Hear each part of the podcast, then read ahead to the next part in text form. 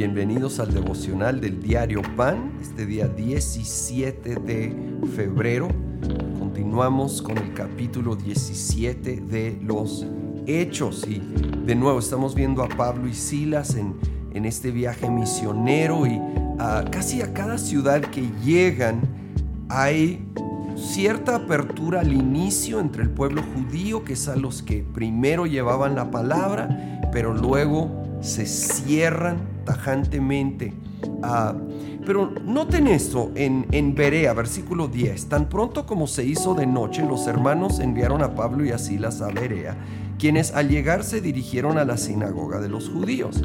Estos eran de sentimientos más nobles que los de Tesalónica, de modo que recibieron el mensaje con toda avidez y todos los días examinaban las escrituras para ver si era verdad lo que se les anunciaba.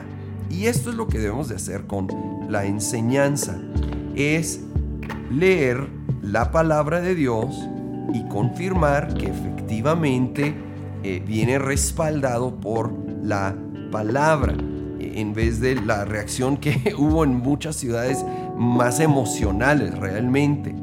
Ah, necesitamos ver el consejo de la palabra y de toda la palabra, porque francamente es fácil tomar algún texto fuera de contexto y enseñarlo y decir, mira, sí es bíblico, pero hay que ver el contexto del texto y hay que ver también, ah, la verdad, otros textos del mismo tema y ver el balance de la enseñanza de la Biblia para saber esto efectivamente concuerda con la palabra de Dios ah, o esto como que sí lo dice en un versículo pero realmente no está tomando en cuenta otros otros pasajes que realmente le dan otro sentido o un balance.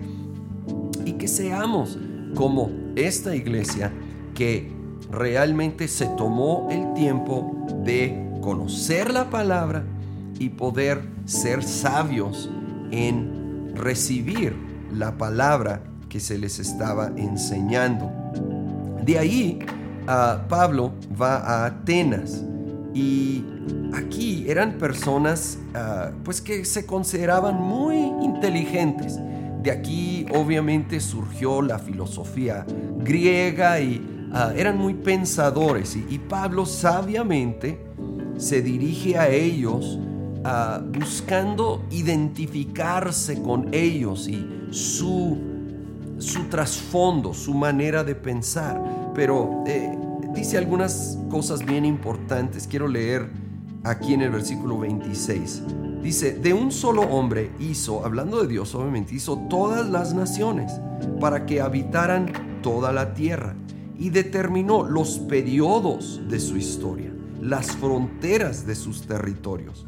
Esto lo hizo Dios para que de todos lo busquen y, aunque sea tientas, lo encuentren. En verdad, Él no está lejos de ninguno de nosotros. Es una gran declaración de la soberanía de Dios y cómo Él dirige el curso de la historia humana, aún a dónde vivimos, cuándo lo vivimos. Y bueno, esto a mí me trae mucho ánimo, mucha paz, saber que Dios está detrás de, eh, de nuevo, los la historia misma. Eso no quiere decir, en ninguna manera, en mi opinión, que Dios envía cada cosa. Yo creo que en gran parte vivimos las consecuencias naturales de las decisiones humanas, las secuelas de el pecado de la humanidad.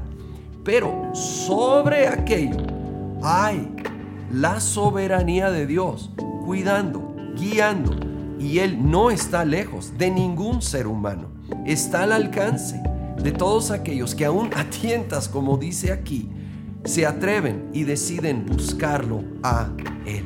Señor, gracias, gracias que tú estás en el trono, que tú eres soberano, que podemos confiar y esperar en ti. Señor, te buscamos, te buscamos todos los días porque te necesitamos. Ayuda, ayuda a los que nos rodean, que están lejos de ti, a despertar a la realidad de su necesidad de Dios para buscarte, porque realmente estás cerca. Abre sus ojos, revélate a sus vidas para que también te conozcan. Lo pedimos todo en el nombre de Cristo Jesús. Amén.